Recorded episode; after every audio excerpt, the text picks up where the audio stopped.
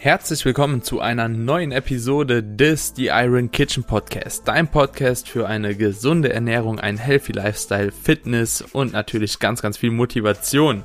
Herzlich willkommen hier zu dieser wunderschönen 14. Episode. In der heutigen Episode sprechen Kamine und ich über das Thema biologische Wertigkeit, wie wir mit der biologischen Wertigkeit von verschiedenen Makronährstoffen umgehen, beispielsweise vom Protein, ja, von Kohlenhydraten, von Fett, also wie wir das Ganze selbst definieren, wie das praxisbezogen auch zu handhaben ist. Das bedeutet, wie solltet ihr mit der biologischen Wertigkeit umgehen? Solltet ihr verschiedene Proteinquellen heranziehen für eure Ernährung? Solltet ihr verschiedene Kohlenhydrat, Ballaststoffquellen heranziehen? Ja, wie geht ihr mit Fett um und vieles mehr? Also es ist eine sehr, sehr coole Episode geworden äh, mit mega viel Mehrwert. Also wir haben hier ein Gespräch von 32 Minuten geführt, aber in diesem Gespräch wurden wirklich so einige Themen angesprochen. Wir hoffen natürlich, dass euch die Episode gefällt. Wenn die Episode euch gefällt, dann lasst doch gerne eine kleine Bewertung bei Apple Podcast da. Das würde uns extrem weiterhelfen. Und ansonsten wünsche ich dir jetzt erstmal viel Spaß bei dieser neuen Folge.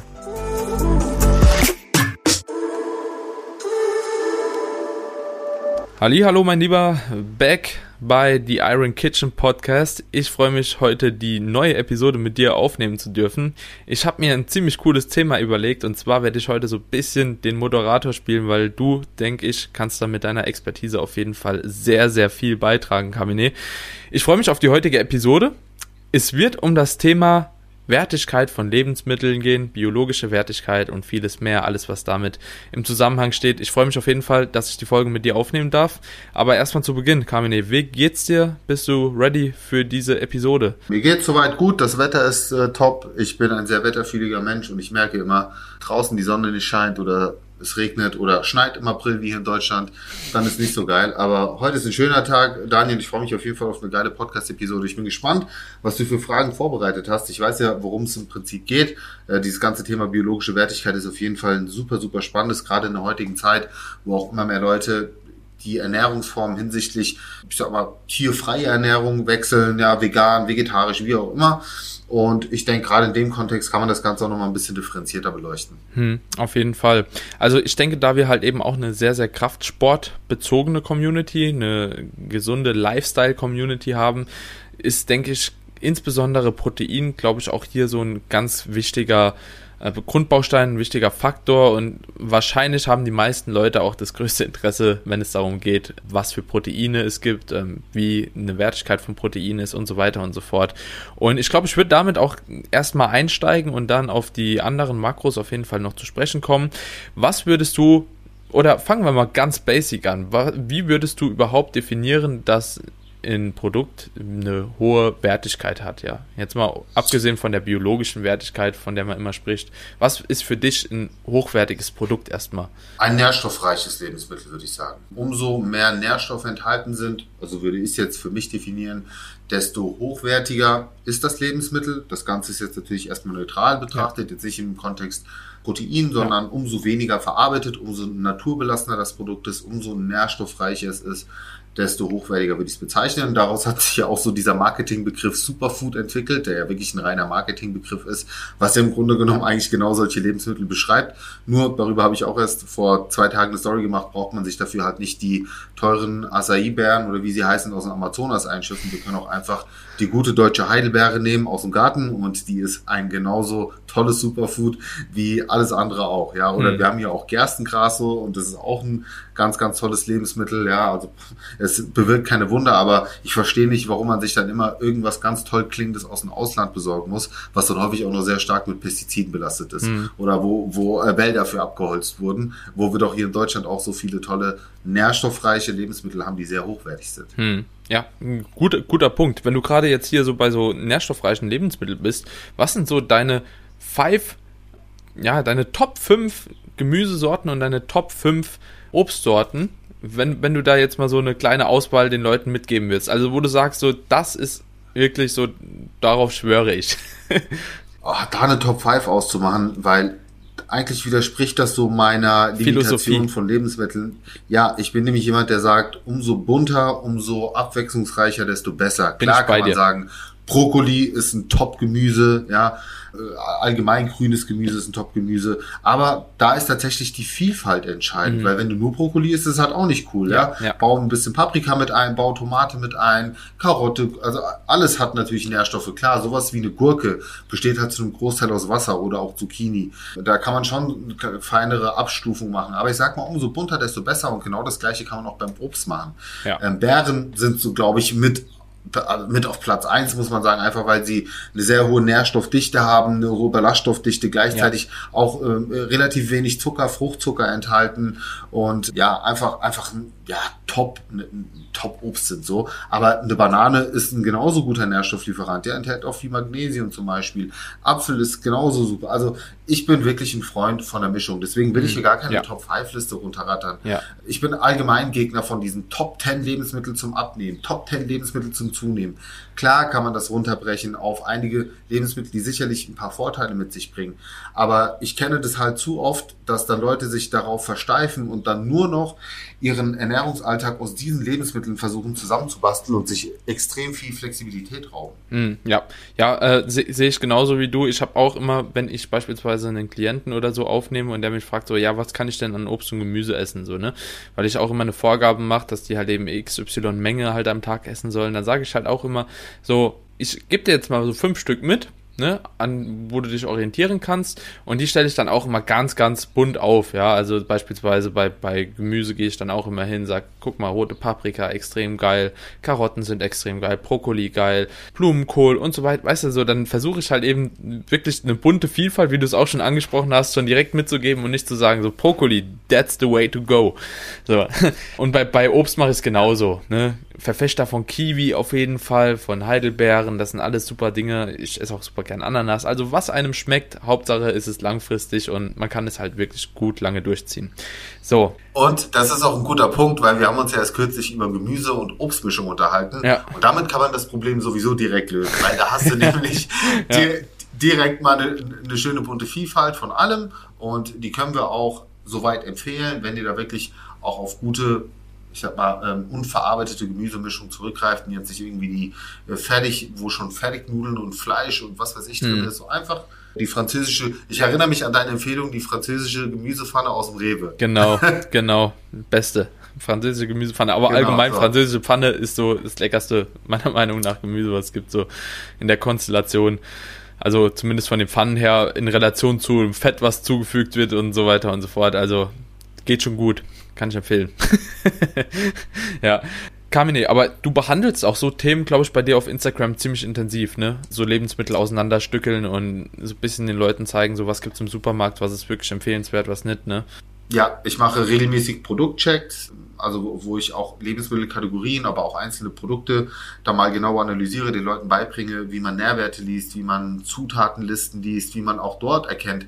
Zum Beispiel ist ein gekauftes Proteinmüsli tatsächlich auch ein hochwertiges Proteinmüsli? Ist es die 6 Euro für 300 Gramm wert oder macht es vielleicht Sinn, das Ganze selbst zuzubereiten, weil es eine Mogelpackung ist? Ja, ja, ja. Oder habe auch schon auf die Leitlüge behandelt. Ja. Aber ähm, gerade so dieses Thema Wertigkeit wird auch bei mir oft in dem Kontext mhm. behandelt, dass zum Beispiel Veganer mich fragen, Kami, wie verhält sich das gerade im Kontext mit der biologischen Wertigkeit von Protein? Worauf muss ich achten? Was ist relevant? Und das ist, denke ich, etwas, was wir hier auch nochmal ausführlicher behandeln sollten, denn für viele ist wahrscheinlich gerade, wie du es auch anfangs angesprochen hast, die biologische Wertigkeit vom Protein mit ausschlaggebend. Und ja, es kann auch tatsächlich für einige eine Rolle spielen, für andere ist es weniger mhm. relevant. Auch darüber können wir uns unterhalten. Aber auch so Themen wie Sättigung, Sättigungsindex, was ja auch mit Lebensmitteln und mit einer gewissen Wertigkeit von Lebensmitteln zusammenhängt, wird bei mir regelmäßig behandelt. Und ja. ich denke, das ist auch ein sehr wichtiger Punkt, weil es sind nun mal auch viele in unseren Communities, die auch das Ziel haben, abzunehmen und eben nicht nur in die andere Richtung gehen wollen mit Muskelaufbau. Und da spielen natürlich auch solche Faktoren eine Rolle. Okay, wie sollte ich meine Lebensmittelauswahl in etwa gestalten? Worauf sollte ich achten, um auch die maximale Sättigung aus meinen Mahlzeiten zu bekommen, abgesehen von einer guten Nährstoffdichte, hm. ja, auch wenn es Hand in Hand geht. Aber das sind deswegen auch so Faktoren, Kalorien, ich nenne es immer Kalorien zu Sättigungsindex, was auch etwas ist, ja. was ich bei meinen Rezepten, die ich den Leuten täglich präsentiere, versuche mit einfließen zu lassen. Hm. Ja, sehr, sehr, sehr coole Punkte auf jeden Fall. Und deswegen habe ich auch extra deinen Instagram-Account nochmal genannt, weil ich das halt auch immer wieder verfolge und ich finde das echt ziemlich gut, was du da machst. Und falls jetzt auch jemand hier noch nicht den Account von Carmine abgecheckt hat, auf jeden Fall an dieser Stelle ähm, könnt ihr da mal vorbeischauen, wenn euch das Thema interessiert. Aber für heute haben wir noch ein paar andere Fragen auf jeden Fall, beziehungsweise ich wollte von dir jetzt erstmal wissen, wenn es um das Thema Protein geht, wo sagst du oder wie definierst du ein hochwertiges Protein? Also allgemein gesprochen, biologische Wertigkeit beschreibt dir erstmal, wie gut der Körper das Eiweiß aus der Ernährung, aus dem Lebensmittel zu Protein quasi einbauen kann. Ja, ja also wie, wie gut kann der Körper das letzten Endes verwerten. Und äh, jetzt wurde mal vor Ewigkeiten das Ei mit einer biologischen Wertigkeit von 100 als Referenz gewählt und anhand äh, dieses Referenzwertes kann man dann eben unterschiedliche Proteinquellen über- oder unterordnen. Also das ist jetzt erstmal so ja. die die allgemeine Beschreibung, das ist auch relativ leicht für jeden. Einfach mal googeln, biologische Wertigkeit und da werdet ihr sehr, sehr, also biologische Wertigkeit von Protein und da werdet ihr sehr schöne Auflistungen sehen, wo ihr ganz, ganz viele Lebensmittel von pflanzlichen bis hin zu tierischen Lebensmitteln findet, die in dieser, ja, die im Prinzip gerankt werden. Was jetzt wichtig ist, das ist wirklich nur ein Wert. 100 bedeutet nicht, dass ihr 100% davon einlagert, sondern das ist quasi einfach ein Referenzwert, wo der Rest dran quasi gemessen wird. Ja, so. Und dann wird auch jedem auffallen, dass beim Ranking pflanzliche Proteinquellen eher ein bisschen weiter unter angesiedelt sind. Und umso weiter wir nach oben gehen, desto mehr werdet ihr sehen, dass dann eben auch tierische Lebensmittel äh, zum Tragen kommen. Und das liegt ganz einfach daran, dass wir hier über vollwertige Aminosäureprofile sprechen. Das heißt, ein, äh, eine hohe biologische Wertigkeit wird vor allen Dingen darüber definiert, dass ähm, alle essentiellen Aminosäuren in diesen Lebensmitteln enthalten sind. Korrigiere mich, wenn ich da falsch liege, Daniel. Ja, nee, Passt du? Kurz und knapp, okay. nee. so, das heißt, wir haben zum Beispiel das Problem, dass ich sage jetzt mal beim Reis oder bei Bohnen eine bestimmte oder zwei Aminosäuren fehlen und das macht die biologische Wertigkeit ja nicht wirklich hochwertig beziehungsweise rankt es sogar sehr stark ab. Aber das ist jetzt eben kein K.O.-Kriterium. Ich greife schon mal vor, denn man kann das eben sehr leicht aushebeln, indem man auf bestimmte Lebensmittelkombinationen setzt, zum Beispiel Reis und Bohnen in einer Mahlzeit kombiniert und dadurch eben diese fehlenden Aminosäuren ausgleicht und darüber eben wieder eine sehr hohe biologische Wertigkeit ähm, erreicht, die dem von zum Beispiel Quark, fast gleich aufkommt. Ja, mhm. es gibt aber auch ähm, an sich pflanzliche Lebensmittel wie zum Beispiel Soja. Ja, Sojaprotein ist jetzt auch kein, mhm. also sie wird jetzt nicht als minderwertiges Protein bezeichnen. Wenn man sich auch das anschaut, hat es eine relativ vernünftige, eine relativ vernünftige biologische Wertigkeit. Und äh, das ist eben so der Punkt als Veganer oder für jemanden, der sich rein pflanzlich ernährt, kann es schon mal dazu kommen, wenn man das ganze Thema unbewusst angeht und wenn man eben auch als Kraftsportler einen erhöhten Proteinbedarf hat, dass man dort die Bredouille gerät, wenn man eben nicht darauf achtet, auf bestimmte Lebensmittelkombinationen zu setzen oder sich eben nicht nur von veganem Proteinpulver ernähren möchte, wo eben auch gezielt darauf geachtet wird, dass es eine biologisch hohe Wertigkeit hat, indem man auch dort sehr häufig sieht, dass man Reis, Erbsen und Hanfprotein eben ein Mehrkomponentenprotein zusammenmischt dann ähm, kann es eben zum Problem werden. Und deswegen ist gerade für Veganer das ganze Thema auf jeden Fall nochmal ein bisschen spezifischer zu behandeln und zu berücksichtigen als für Nicht-Veganer. Also ich schmeiß jetzt mal Vegetarier und Mischköstler in einen Pott, weil mhm. für einen Vegetarier, der auf Quark, auf Eier setzt und so weiter, ist es auch absolut gar kein Problem. Denn am Ende des Tages ist erstmal entscheidend, dass man genug Eiweiß konsumiert. Das ist an allererster Stelle. Ich sage immer, wenn du genug Protein über den Tag konsumierst, dann ist die biologische Wertigkeit für dich fast irrelevant. Vor allen Dingen dann, wenn du wirklich auch auf eine bunte Mischung aus unterschiedlichen Proteinquellen setzt und jetzt nicht nur Quark isst oder nicht nur Whey Shakes trinkst, sondern ein bisschen Fleisch, auch pflanzliche Lebensmittel drin hast, Quark, Eier, äh, ein bisschen Thunfisch, ne? also ich sage jetzt mal eine schöne bunte Mischung. Wenn du jetzt natürlich einen extrem hohen Anteil hast zum Beispiel jetzt auch wieder in der pflanzlichen Ernährung, an Mehl, an Bohnen und, und an Dingen, wo du halt weißt, okay, die haben von sich auch schon nicht eine hohe biologische Wertigkeit. Plus, du achtest halt nicht darauf, dass du eben bestimmte Lebensmittel kombinierst. Ja, dann kann es halt wirklich sein, dass du entweder sehr viel höhere Proteinmengen aufnehmen musst, um das wieder auszuhebeln, als eigentlich empfohlen, oder du tatsächlich einfach ähm, ja viel Potenzial liegen lässt, weil du von den 200 Gramm Eiweiß, die du aufgenommen hast, ich sage jetzt mal einfach nur hm. fiktiv, nur 100 Gramm wirklich gut verarbeiten kannst. Hm. Und das wäre halt ziemlich blöd. Und deswegen ist es gerade für diese Zielgruppe der Veganer nochmal gesondert zu beachten, ohne da jetzt zu sagen, dass das ein Problem ist. Ist es definitiv nicht. Und da gibt es auch viele Beispiele. Aber man muss es einfach bewusst sagen. Ja, aber auch hier kommt ja wieder das, das große Schlagwort Flexibilität ins Spiel, ne? Einfach, du musst einfach flexibel genug sein, auch als Veganer nicht nur einseitig ernähren und dann in der Regel gibt sich das schon fast von alleine. Jetzt bei Protein, ja, da sind immer so Dinger wie Eisen und Vitamin B12 und so, was dann halt eben noch. Werbung. Okay, ich glaube, kaum eine Beschwerde hört man zurzeit so oft wie es ist so schwer, neue Mitarbeitende zu finden. Und das kann ja auch wirklich mühselig sein, ne? sich da stundenlang durch die verschiedenen Jobseiten zu klicken, auf der Suche nach den passenden Kandidatinnen oder dem passenden Kandidaten. Aber das muss es gar nicht, denn mit Indeed geht es Ganz einfach, finden Sie schnell und gezielt die passenden Mitarbeitenden mit leistungsstarken Tools auf Indeed.com. Indeed hilft Ihnen, Bewerbungsgespräche einfach zu planen und mit Videointerviews zu führen. Alles an einem Ort. Sichern Sie sich jetzt 75 Euro Startguthaben für Ihre Premium-Stellenanzeige auf Indeed.com slash live24. Es gelten die AGB. Werbung Ende problematischer ist, aber jetzt nur auf das Protein bezogen, so kann man da auch als Veganer ganz gut, ja, nachhelfen. So, und was mir jetzt gerade noch eingefallen ist, weil halt auch das wieder ein Punkt ist, der, der oft vergessen geht. Wir haben ja auch einen Aminosäurepool im Körper. So, das bedeutet, es muss nicht mal unbedingt in jeder Mahlzeit halt eben eine große Variabilität sein, sondern wenn ihr beispielsweise morgens eine Mahlzeit esst, da ist halt eben in dieser Mahlzeit ganz viel Methionin drin oder vielleicht Isoleucin und also ein paar gewisse Aminosäuren halt in diesem Produkt mehr enthalten und ihr esst am Abend halt eben genau, was Carmine schon gesagt hat, mit diesen Kartoffeln und Bohnen beispielsweise, dass ihr am Abend dann die anderen Aminosäuren drin habt dann ist das in Ordnung, weil es wird ja alles in diesen Aminosäurepool gespeist erstmal und im Endeffekt so dann wird es halt eben nochmal weiterverarbeitet, aber das ist dann ja nochmal ein anderer Prozess. Aber für die Praxis ist es halt eben wichtig, dass ihr nicht jetzt auf, bei jeder Mahlzeit darauf achten müsst, dass ihr von jedem immer genug drin habt und euch Aminosäureprofile zusammenbastelt. Das habe ich tatsächlich bei einem Klienten von mir mal erlebt, der hat sich das halt wirklich so zusammengebastelt, die Mahlzeiten. Aber das, das ist wieder so ein Ding, das, dann wird es langfristig nicht wahrscheinlich durchhaltbar und dann wird es auch ja keinen Spaß mehr machen irgendwann so. Und wenn es keinen Spaß mehr macht, ja. so, dann bricht man ab damit und dann sagt man so, oh ja, vegan funktioniert nicht beispielsweise. So, ne? Das ist ein sehr guter Punkt, Daniel, das Überanalysieren.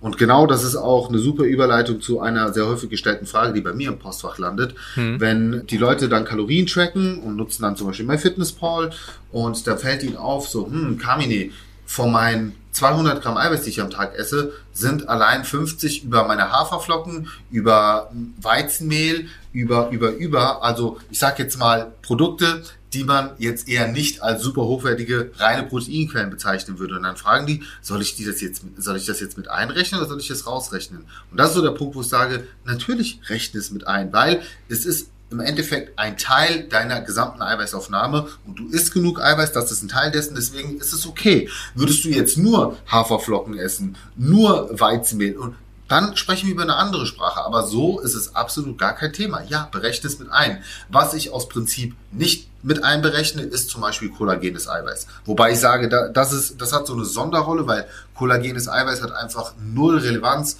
für die Muskelprotein-Biosynthese und deswegen lass es raus. Das ist, wenn überhaupt, ein Gelenkschutz, ja, oder kann als Gelenkschutz fungieren. Wir müssen ja Health Claims hier beachten. Mhm. Aber es ist für die Muskelprotein-Biosynthese einfach null relevant und deswegen track ich zum Beispiel auch nicht den Every Workout. Ja, also den, den Pre-Workout, den wir bei uns drin haben, der jetzt 20 Gramm kollagenes Eiweiß enthält. Ja, also ich, ich track es nicht, ich track nicht mal die, die Kalorien, weil der Körper das energetisch auch gar nicht so wirklich umsetzen kann, weil auch die Frage häufig gestellt wird. Und das ist so die einzige Ausnahme, die ich mache. Aber ansonsten track ich jedes Eiweiß. Selbst aus mhm. dem heutigsten Riegel, Riegel würde ich das Eiweiß tracken, ja. So, also ja, Punkt. Also so, da mache ich, mach ich echt keinen Unterschied. Ja, es ist ganz witzig, dass du sagst, dass du beispielsweise so in Every Workout nicht mittrackst. So, ich track zum Beispiel den Talk trotzdem mit. also mit seinen, das ist ja fast auch nur, wir sind ja Wirkstoffe im Endeffekt so, ne? Ich track auch mein Citrullin mit, ich track, track auch mein Arginin mit und so. Das Ding ist, aber es kann schnell die Aufnahme verfälschen, sehr ehrlich. Wenn du jetzt am Tag ja. sehr viel genau, davon also genau. IAAs, ja genau. klar, aber sowas ja. kann natürlich ja. dann ganz schnell auf einmal so 25, 30 Gramm Eiweiß äh, ausmachen, die dir vielleicht an anderer Stelle dann fehlen. Gen- das macht ja. an einem Tag nichts aus, aber rechne Ja. es auf ein Jahr hoch. Gen- Genau, und das ist halt eben das Ding. Du rechnest auch, du willst auf 2 Gramm Protein beispielsweise kommen, ne? Hat, hat, Habe ich noch so im Hinterkopf so und ich komme einfach auf 2,5, ne? Weil ich ja einfach so gesagt habe, okay, ich versuche halt eben so Dinge halt eben auszugleichen, weil ich auch super viel Weizenprodukte esse und so. Also so wirklich super viel. Ich habe gestern ein Baguette weggeschreddert, so mit 400 Gramm zum Abendessen, weißt? Das hat auch irgendwie, keine Ahnung, 50 Gramm. Protein oder so schon, aber ja, das sind halt eben so Dinge und dann, dann lasse ich mir halt eine gewisse Flexibilität einfach dadurch, dass ich halt sage, okay, ich esse halt einfach mehr. Ne? Also so, wenn ihr das überanalysieren wollt, dann esst einfach mehr. Fertig. Aber das, ist ja- das ist doch genau der Grund, warum man auch Veganern ähm, eine etwas höhere Proteinaufnahme empfiehlt als anderen. Genau, Also ja. Veganern empfehle ich zum Beispiel auch immer 0,3 bis 0,5 Gramm Protein on top drauf zu rechnen. Während ich jetzt, also wäre ich jetzt Veganer, würde ich statt meine zwei versuchen, ungefähr die 2,3 bis 2,5 anzupeilen. Ja. Genau das, um Ja. eben solche Minderwerte klingt immer hart, Ja, aber ja. ich sag mal, äh, ich glaube, die Zuschauer haben jetzt verstanden, worauf ich hinaus will, um eben solche Kleinigkeiten im Prinzip auszugleichen. Ja. Nee, bin ich, bin ich, bin ich voll bei dir. Also das rate ich auch allen veganen Kunden prinzipiell, dass die einfach mehr Protein essen sollen. Also, äh, aber da kommt es auch wieder drauf an, Carmine, das wissen wir ja auch beide. Wenn jemand halt eben dreimal am Tag schon Proteinshaken vegan trinkt, irgendwie ab 50 oder 60 Gramm so, ja, dann ist das auch schon wieder fast irrelevant. Also, ja, spielt es gar keine Rolle mehr. Nee. Also dann, dann, nee, überhaupt gar nicht. Also ich bin auch äh, ein absoluter Freund davon, gerade bei, bei einer veganen Ernährung wirklich auch mit hochwertigen Proteinshakes zu arbeiten. Warum denn nicht? Warum will man Ja. das denn da limitieren? Ich meine, du Ich hast da, nicht. du hast eine sehr, ja, weil vor allen Dingen, wenn du damit zusätzlich supplementierst, dann nimmst du, dann kannst du noch flexibler bei deiner Ernährung sein, weil dann musst du eben noch weniger darauf achten im Ja. Prinzip. Also du, du kannst halt, Ja. du kannst halt mehr das essen, worauf du Bock hast. Das heißt jetzt bitte nicht, dass ihr euch nur, keine Ahnung, 200 Gramm Kidneybohnen auf den Teller schütten sollt und das Ganze mit einer Scheibe Brot esst. Ich meine damit einfach dann, ja, dann könnt ihr halt die Portion Reis oder was auch immer da jetzt die, die Wertigkeit hochboostet, rauslassen und einfach mal eine geile Gemüsepfanne essen und fertig so. Ja, ja. Weil ihr habt eben eure Hausaufgaben darüber erledigt. Ja. Und ähm, man muss sich nicht immer das Leben unnötig kompliziert machen. Man kann es auch einfach, einfach einfach halten. Ja, guter, guter Punkt, Kamine. Aber ganz ehrlich, dann können wir auch da, ich denke, das Thema von biologischer Wertigkeit bei Protein zumindest mal äh, beiseite legen. Wenn man jetzt, Yes. was ich, ich denke, bei Kohlenhydraten ist es halt eben auch sehr, sehr stark abhängig von Mikronährstoffdichte, ne, von Ballaststoffen und so, spielt da eine große Rolle. Also, aber auch da ist es genauso, übertreibt das Ganze nicht. Zu viel Ballaststoffe werden euch auch nicht gut tun, ja. Und ihr habt auch nur eine gewisse, äh, ja, eine gewisse Zahl an Vitaminen quasi oder einen gewissen Speicher an Vitaminen, den ihr füllen könnt, so und mehr ist nicht immer mehr. Also ihr müsst am Tag kein zwei Kilo Obst und Gemüse essen. So. Ja. Da, da will ich auch ganz kurz einen Input geben, weil ich glaube, es ist tatsächlich spannend aus Sicht der Fette, das Ganze nochmal zu behandeln. Aber gerade bei Kohlenhydraten möchte ich hier auch nochmal eine kleine Warnung aussprechen.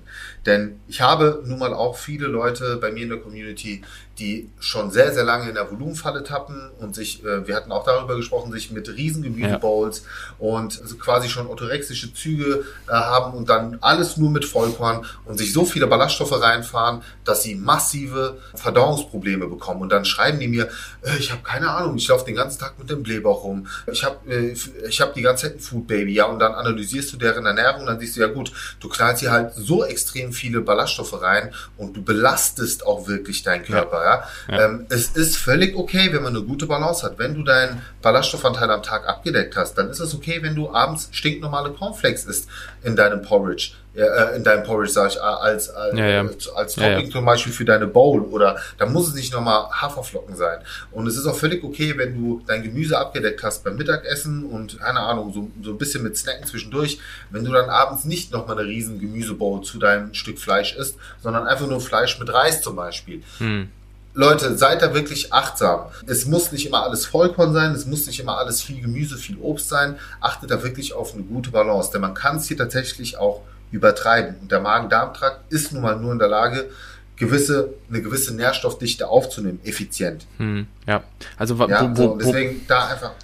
Weiß gar nicht, wo mir das immer auffällt, was krass ist, wenn man halt eben sagt, okay, so, wir hatten das letzte Mal definiert zwei bis drei Portionen Obst und vier bis fünf Portionen Gemüse, meine ich, ne? Hatten wir in der letzten Folge, hattest du so, Nee, wir hatten, wir, also wir hatten gesagt, insgesamt fünf Portionen, davon zwei Portionen oder so, ja, Obst genau. und ungefähr drei Portionen Gemüse. Gen genau. Ich handhab das ja immer so in Grammzahlen, so einfach so 600 bis 800 Gramm insgesamt so, dann kommt man da auch ungefähr raus. Auf jeden Fall ist es halt eben auch so, wenn man da halt eben wirklich sehr, sehr viel mit äh, Brokkoli, mit Heidelbeeren etc. arbeitet, dann muss man halt eben schon fast sagen, okay, dann verzichtet er bei den anderen Lebensmitteln wie beispielsweise Nudeln oder so auf diese Vollkornvariante, weil ich glaube, ja. Heidelbeeren haben schon 10 Gramm oder so Ballaststoffe auf 100 Gramm. da isst mal 200 Gramm Heidelbeeren. Brokkoli hat auch arsch viel. So, und ihr habt ja so oder so auch immer mal noch hier irgendwie was an Snack und dann brutal, weil Ballaststoffe 10 bis 14 Gramm rate ich meinen Kunden immer so auf 1000 Kalorien. Ähm, ist so ein ganz guter Wert, mit dem man arbeiten kann, ne? Und dann kickst du dich halt eben ganz schnell mit 400 Gramm Gemüse auch mal darüber je nach Kalorienanzahl. Du hast mich gerade auf so einen guten Punkt gebracht. Äh, vielleicht kann man damit auch äh, das Kohlenhydrat-Thema abschließen, weil an sich haben wir äh, schon alles dazu gesagt. Aber was auch immer ein Argument ist, was man sehr, sehr gut anhand deines Beispiels erklären kann, ist so das Thema Sättigung. Ja, aber Vollkornprodukte machen mich doch besser satt. Das, man sagt doch immer, also Vollkornreis sättigt besser mhm. als geschälter Reis. Was die Leute dabei aber vergessen, und das geht auch so ein bisschen, das wollten wir auch noch behandeln, glykämische Last, ja. glykämischer Index, sobald ihr eine gemischte Mahlzeit esst, spielt das sowieso überhaupt gar keine Rolle ja. mehr. Also ich sag jetzt mal, wenn ihr Weizennudeln esst, ja, oder einen ganz normalen weißen Reis und das Ganze mit einer Gemüsepfanne kombiniert, dann ist es völlig egal, ob das jetzt der Vollkornreis ist oder der weiße Reis. Würdet ihr jetzt einfach nur eine Reisschüssel essen, ohne nichts, wird es vielleicht einen Unterschied machen. Mhm. Vielleicht. Aber in der gemischten Mahlzeit, wenn ihr dann vielleicht noch Fleisch dabei habt, was auch immer, spielt das absolut gar keine Rolle, weil ihr genug Ballaststoffe auch über diese Beilagen habt, über Gemüse, über was auch immer. Hm. Deswegen, das ist definitiv nicht das Hauptargument. Hm.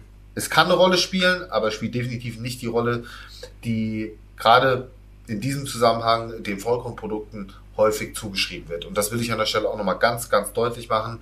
Leute, ihr esst gemischte Mahlzeiten, ihr esst keine einzelnen hm. Lebensmittel. Und jetzt hake ich da auch noch einmal ein, und zwar, kommt bitte jetzt nicht auf die Idee zu sagen, ja, okay, dann lasse ich aber meine Obst und Gemüse dafür weg und esse halt eben nur Vollkornnudeln. okay, gut, dass du sagst. Nee, um Gottes Willen.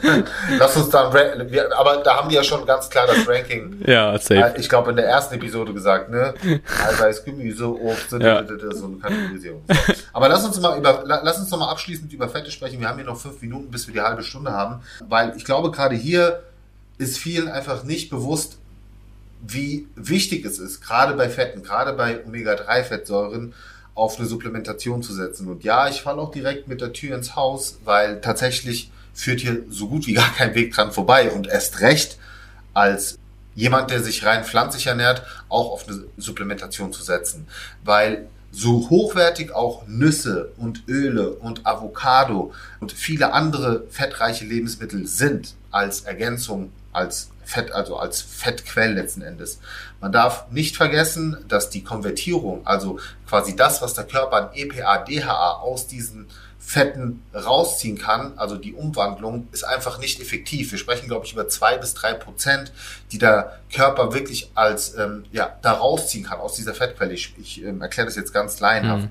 Während wir jetzt zum Beispiel bei einem Lachs ein sehr, sehr viel höher, ich glaube 98 Prozent oder so, können wir da im Prinzip rausziehen. Also es ist sehr, sehr wichtig, da einfach einen Unterschied zu machen, was ihr aus der Fettquelle letzten Endes effektiv rausziehen könnt. Mhm. Und das will ich an der Stelle nochmal ganz deutlich machen. Also äh, Daniel, kannst du das auch nochmal vielleicht anders erklären oder sagst du, das passt du, dass, dass der Zuhörer das jetzt laienhaft auch versteht? Ihr könnt es ansonsten auch mal googeln. Einfach, nennt man das biologische Wertigkeit von Fett oder, oder Umwandlung von Fett und einfach mal ALA eingeben und äh, da werdet ihr auch einen sehr, sehr schönen Vergleich ziehen und auch das wissenschaftlich belegt, dass der Körper eben nicht in der Lage ist, ähm, wirklich effizient aus pflanzlichen Fettquellen entsprechend zu konvertieren. Mhm. Ja, doch, aber also ich weiß auf jeden Fall, was du gemeint hast. Ich bin auch in der Thematik ein bisschen drin wahrscheinlich. Aber trotzdem ist es ja einfach nur so, dass ihr quasi verschiedene Fettsäuren habt. Ja, also wir, wenn wir von Fett sprechen, ganz ehrlich, wir sprechen immer nur von Omega-3 ja. ja. So, das ist Der Rest ist kein Problem.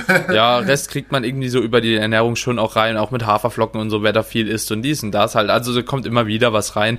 Wir sprechen oftmals von Omega-3. Wenn ihr aber mal eine Episode wirklich über Fettquellen wollt, die wir vielleicht auch selbst nutzen, das ist auch immer so eine Frage, die ich ganz oft in Fragerunden bekomme, dann schreibt uns gerne so, dann können wir da auch mal eine Folge drüber machen. Aber ansonsten ist es ja wirklich so, wir beschäftigen uns, wenn wir von Fett reden, wirklich mit von Omega-3-Fettsäuren und die sind einfach leichter zu supplementieren supplementieren, das ist einfach Fakt. Ich habe letztens mal gegoogelt für einen Klienten, wie viel Lachs man denn ungefähr essen muss, um auf zwei Gramm bis drei Gramm EPA und DHA zu kommen. Ich glaube, das sind irgendwie Kilo. zwei, ja, ich glaube, am Tag sind das irgendwie so, je nach Lachsquelle, da kommt es ja auch wieder drauf an, ob das geräuchert ist, ob du den brätst oder nicht. Es, es spannt sich von 200 Gramm bis ein Kilo. Ja, egal wie, Ja. ist es zu viel, weil das ist ja auch teuer. Also, ne, Lachs ist teuer, so, man Ja. isst halt eben Unmenge an Fleisch und du hast halt auch wieder so eine riesen Fettmenge dann direkt, ne? Also so. Und ja, das Problem ist aber vor allen Dingen auch da, was heißt das Problem? Ich nenne es nicht Problem, aber was nun mal für viele ein Problem ist, so ein Stück Lachs, wie du schon gesagt hast, liefert auch ordentlich was an Fett, an Kalorien, was für viele nicht ganz einfach ist. Es ist auch eine relativ teure Fettquelle und dann äh, kommt natürlich noch der Punkt hinzu, der oft unterschätzt wird, aber Lachsqualität ist auch sehr, sehr entscheidend, was die Omega-3-Qualität und den Gehalt angeht. Ja, das heißt, wenn man sich dann nicht mal auch den teuren Lachs kauft, also den teuren im Sinne von wirklich den guten, hochwertigen Lachs, nicht den gezüchteten, dann hat man wahrscheinlich nicht mal auch den Anteil, äh, den man sich wünscht. So, und das sind einfach zu viele Argumente, die für mich dafür sprechen, das Ganze zu supplementieren. Und Ja. mittlerweile gibt's ja auch auf veganer Ebene ganz gute, äh, beziehungsweise auf pflanzlicher Ebene ganz gute ähm, Omega-3-Quellen, zum Beispiel auf Mikroalgenbasis. Das Ja. ist wirklich gleichzusetzen, also so gut wie gleichzusetzen mit dem aus Fisch. Aber lasst euch da bitte nicht beirren, dieses ganze Algen, nee, was, äh, es gibt, es gibt einige vegane Quellen, die euch für teures Geld verkauft werden, wo wir aber wissen, dass sie nicht das enthalten, was draufsteht. Deswegen gilt es hier wirklich achtsam zu sein. Im Zweifelsfall schreibt uns auch mal gerne an.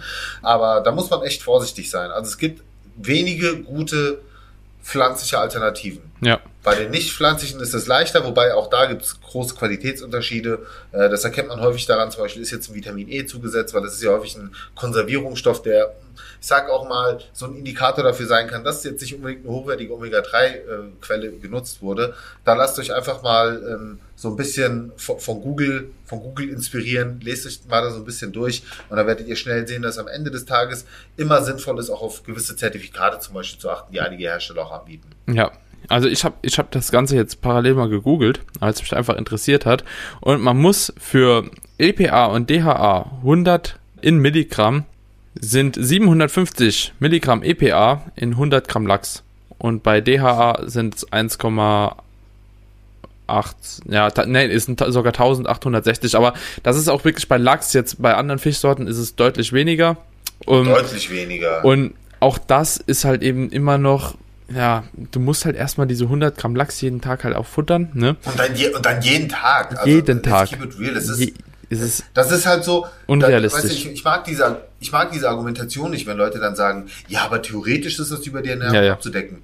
Ja, The Theorie versus Praxis, das ist ja genau das Problem. Theoretisch kannst du auch Kreatin über deine Ernährung abdecken, aber so viel Kilo Fleisch isst du halt nicht am Tag. ja, Und deswegen, Leute, macht Ja. auch hier wieder der gleiche Punkt. Macht euch das Leben nicht unnötig schwer. Ihr könnt für gutes Geld eine hochwertige Omega- Omega-3-Fettsäure supplementieren und habt zumindest das Thema abgehakt. Und Ja. der Rest ist dann einfach nur darauf achten, dass ihr über eure Ernährung einfach nicht zu viele tierische Fette konsumiert, was eigentlich so für mich der mitunter der einzige Grund ist, warum ich gerade bei Quark oder bei Käse eher auf Leitprodukte zurückgreife, weil faktisch ich brauche halt nicht die Fette. mhm. Also dann, ich, ich nehme dann lieber das Leitprodukt und äh, ergänze quasi die Fette in einer Gemüsepfanne, wenn ich mir jetzt irgendwie einen Auflauf mache, durch einen äh, Esslöffel Olivenöl, den ich dazu packe. Mhm. Ja, so, oder durch ein paar Nüsse, die ich in mein Porridge reinhaue, anstatt jetzt den 40% Quark zu nehmen. Mhm. Weil die tierischen Fette haben wir sowieso mehr als genug und es gilt ja auch immer darum, ein gutes Verhältnis zu haben aus Omega-3, Omega-6 und Omega-9. Ganz so. wichtiger Punkt, und ja. Dass er, genau, genau. Und deswegen einfach Omega-3 ausreichend hoch supplementieren und den Rest eben über die Ernährung kontrollieren. Perfekt. Gutes Ende. Wow, das war echt ein gutes Ende. 32 Minuten. Yes. Alright, Leute, wenn euch die Episode gefallen hat, ne, dann würden wir uns natürlich super darüber freuen, wenn ihr das Ganze vielleicht per Screenshot in eure Story teilt, sodass der Podcast einfach die Möglichkeit hat, ein bisschen mehr zu wachsen. Ne? Wir wollen natürlich so viele Leute wie möglich erreichen. Wir sprechen ja auch im Podcast halt eben Themen an, die von A bis Z halt behandelt werden, wirklich so, dass von Anfang bis Ende jeder das Ganze versteht. Und ich denke, wir können da vielen wirklich eine gute Hilfestellung sein, einen guten Mehrwert bieten. Besser wie in einer Instagram-Story, wenn man 30 Minuten hier sich volles Paket einmal ein Thema beleuchtet. Das macht einfach Spaß. Und ja, wir würden uns natürlich über jegliche Unterstützung freuen. Genau. Kamine. Punkt. Daniel, perfekt. Und an der Stelle, du hast, du hast meinen Instagram-Kanal empfohlen. Ich möchte natürlich auch den Leuten deinen Kanal empfehlen, gerade für diejenigen, die sich ja speziell um das äh, Training kümmern beziehungsweise das Training optimieren wollen. Also kann ich ja auch nochmal ein großes Lob aussprechen. Und das hat jetzt nichts damit zu tun, dass wir zusammen den Podcast machen, sondern äh, du ballerst wirklich guten Content raus. An der Stelle nochmal Props an dich für die Mühe, die du reinsteckst. Leute, Daniel folgen. danke, danke, mein Lieber. Profile von uns sind in den Shownotes verlinkt. Und ansonsten abonniert den Podcast bei Spotify, bei Apple Podcast und wir hören uns in der nächsten Episode. Bis dann. Ciao, ciao. Bis dann. Liebe geht raus, Freunde.